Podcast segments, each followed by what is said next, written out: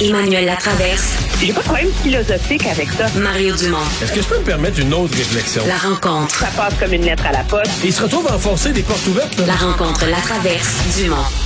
Emmanuel Latraverse se joint à Mario Dumont et moi. Bonjour Emmanuel. Bonjour.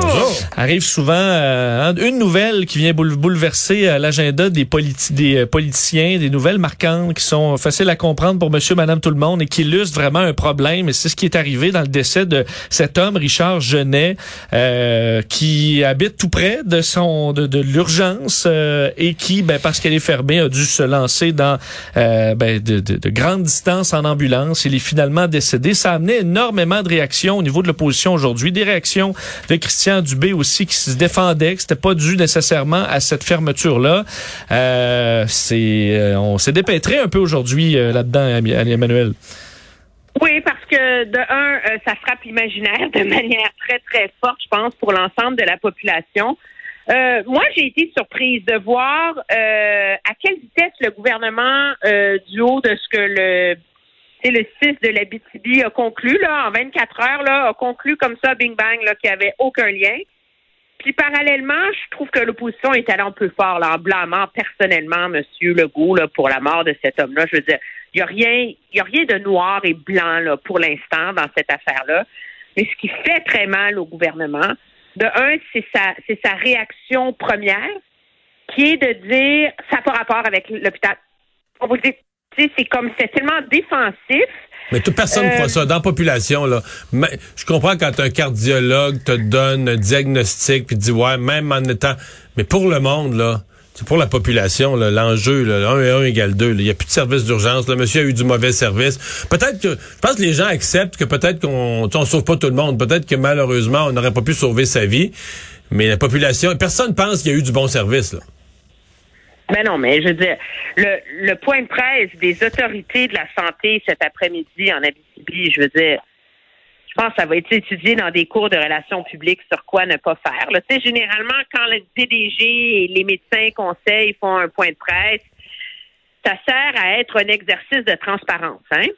Et a priori, les personnes qui ont besoin d'avoir des réponses, les premières, là, c'est les familles de cet homme-là. On s'entend, là?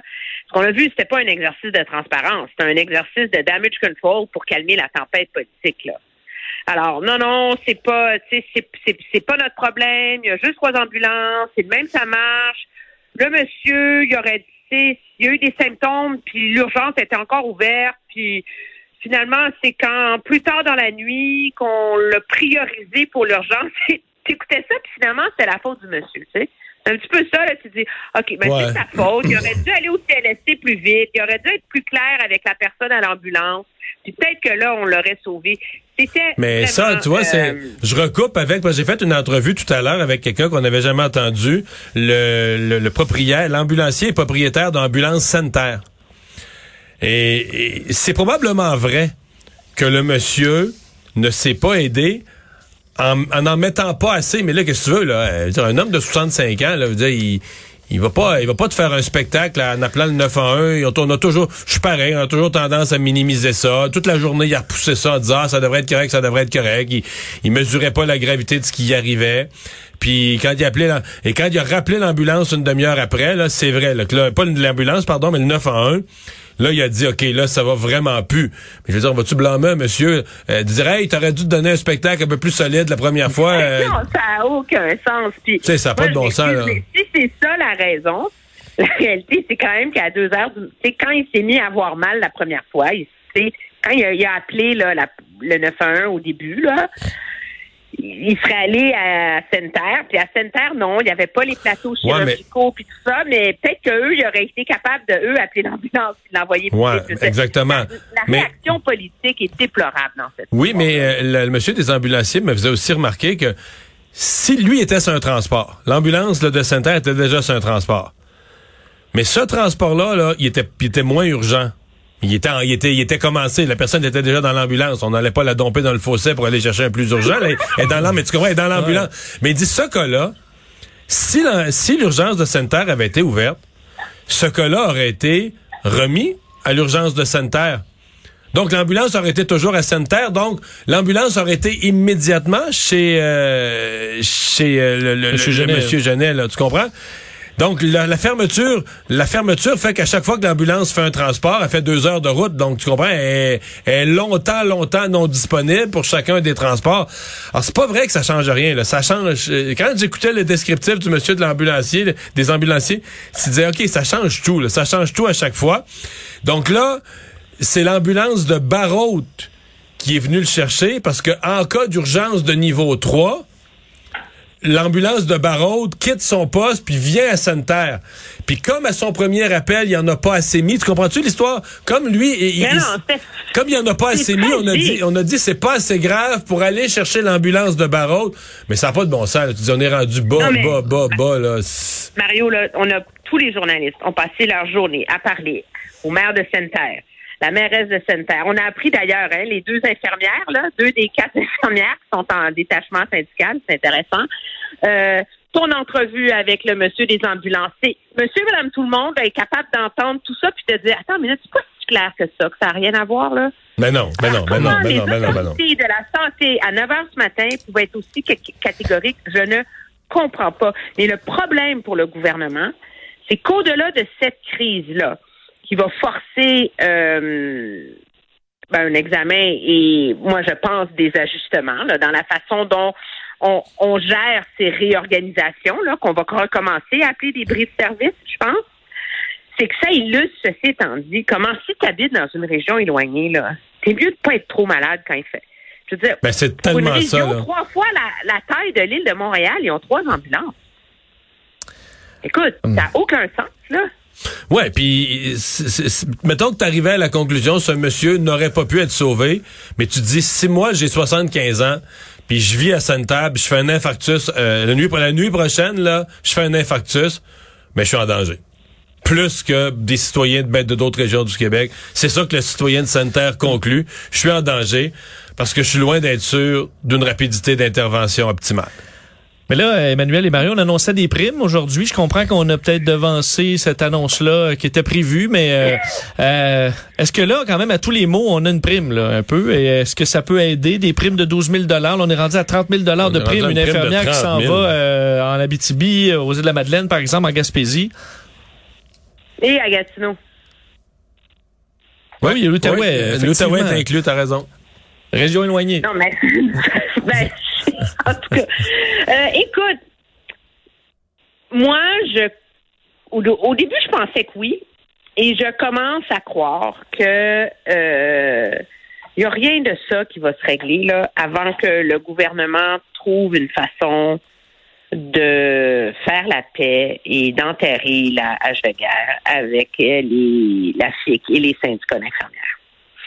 Parce que tant que ces syndicats-là sont sur la place publique en train de hurler que c'est cœurant, c'est un enfer, on peut pas vivre, c'est étonnant, et qui recommandent aux infirmières de pas signer, ben, je veux dire, on peut continuer à mettre de Hmm. Mais l'argent, là, là, mais... ce qui est pas aidant, c'est que la FIC a plus de leadership. Là. La FIC, c'est un- tu sais, normalement, une des façons de s'entendre avec un syndicat, c'est que tu fais la paix avec un individu, là, là où le chef syndical, puis quand il est fort, ben ça part un mouvement auprès de ses troupes en disant bon ben là pour l'affrontement avec le gouvernement, on a donné, puis on a gagné ce qu'on avait à gagner, puis tout ça.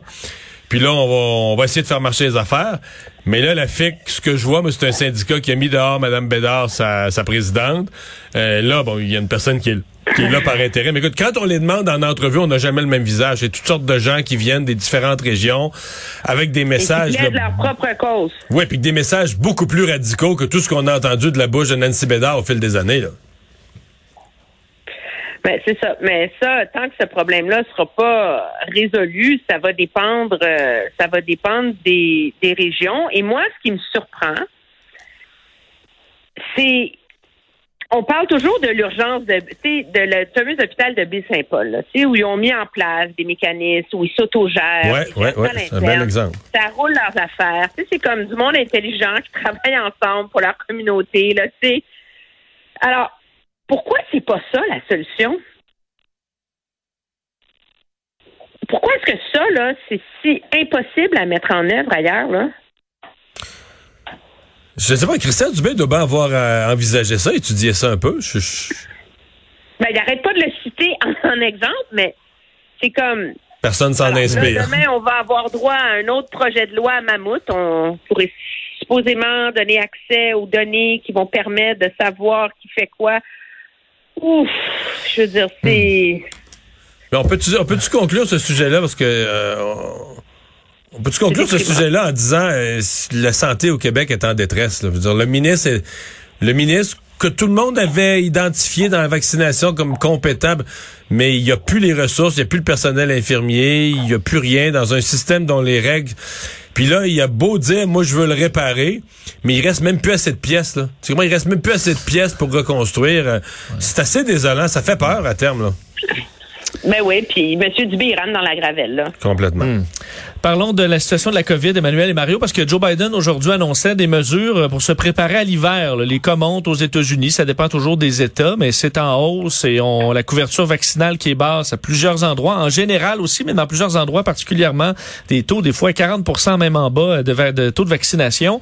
Euh, par contre, on s'attaque surtout aux voyageurs. Joe Biden n'a pas été très contraignant vers les Américains, mais les voyageurs, oui, ceux qui, euh, il y a quelques mois, sont préparés des vacances aux États-Unis euh, par avion. Mais là, on apprend qu'on devrait avoir un test négatif euh, dans les 24 heures avant le départ au lieu de 72. Ça commence à faire un casse-tête pour plusieurs. Alors que c'est déjà stressant de voyager pour plusieurs. Rajouter un test avec un aussi court délai, hmm, ça va être compliqué. Il faut le trouver, il faut le payer. C'est ça. De un, le Canada, c'est assez comme remarquable. C'est 48 heures après que le Canada ait donné une exemption aux États-Unis, les États-Unis, comme d'habitude, ne renvoient pas l'appareil. Là. Alors, euh, ça, ça en dit long sur euh, notre relation privilégiée des meilleurs amis du monde. Et l'histoire des 24 heures, ben, c'est que ça va coûter plus cher. C'est pas compliqué. Euh, il y a beaucoup d'endroits où tu peux avoir un test PCR pour voyager en dedans de 48 heures. L'avoir en dedans de 24 heures, ben, au lieu de te coûter 150 pièces, ça t'en coûte 230 ou 300. C'est ça la c'est ça la, la réalité. Mais ce qu'il y a de très très euh, mêlant pour les voyageurs, c'est que c'est la, confusion sur les mesures mises en place, là, euh, que ce soit à la frontière canadienne. Vraiment, c'est pas clair si ce test de 24 heures-là ne s'applique qu'aux gens qui entrent en avion. ils n'ont pas spécifié pour la frontière terrestre. On présume que c'est pas là, mais c'est pas clair. C'est pas, c'est pas. On que ce serait juste pour l'avion. Non. Ben, on le sait pas. Alors ça, on le sait pas. Puis la mise en œuvre des propres mesures au Canada non plus n'est pas claire. Je faisais l'exercice pour m'y retrouver sur le site web du gouvernement. Euh, quand tu lis, si tu cliques sur le communiqué de presse en haut de la page, mais dont on parle du Botswana, le Botswana, l'Égypte, blablabla, si tu cliques sur ce communiqué de presse-là, là, ils vont te dire que ça prend un test au retour, puis s'isoler et tout Bataclan. Mais si tu lis la page du gouvernement du Canada, là, il n'y a pas un mot sur les nouvelles mesures qui ont été annoncées il y a deux jours. Ouais. ouais. Parce que quelqu'un qui part de, de régions justement éloignées, là, qui a un vol le matin à Montréal, puis qui part, qui doit faire la route, euh, qui a déjà plein ses bras, euh, ça commence à être compliqué. Parce qu'ils n'auront probablement pas accès à ces tests-là chez eux. On va devoir le faire à Montréal. Euh, il y aura probablement des services à l'aéroport, par contre, mais qui seront à, ouais, grands frais. Il va falloir qu'on donne, euh, je pense, il va falloir qu'on fournisse de l'information aux gens sur le comment. Moi, je pense qu'il y a beaucoup de gens qui ont des billets d'avion direction États-Unis puis qui vont être euh, qui vont être angoissés de se demander comment est-ce que je vais faire pour avoir un test en 24 heures, avoir un, petit besoin d'informations dans ben, les. Il y a des cliniques privées hein, qui le font. 24 heures, oui. je connais des cliniques privées. ils ben, garantissent. Moi, j'en ai trouvé une euh, à Gatineau là. Donc, euh, il y en a qui le font, mais il faut que tu les trouves, puis ça coûte beaucoup plus cher. Alors, c'est la c'est la réalité, mais moi je pense qu'il va falloir que le gouvernement canadien en général trouve une façon beaucoup plus précise et claire de de communiquer avec les gens quand même. Là. Moi, je sais, je vais aller en France pour euh, des raisons familiales euh, la semaine prochaine, puis il y a un petit tableau pays vert, pays rouge, pays orange, c'est clair comme de l'eau de roche. Euh, tu peux pas te tromper, tu as les liens, tu as tous les trucs. pour le Canada, là, c'est c'est beaucoup, beaucoup de mots et pas beaucoup, pas beaucoup de, de clarté. De précision. Emmanuel, merci, à demain. Très bien, au revoir.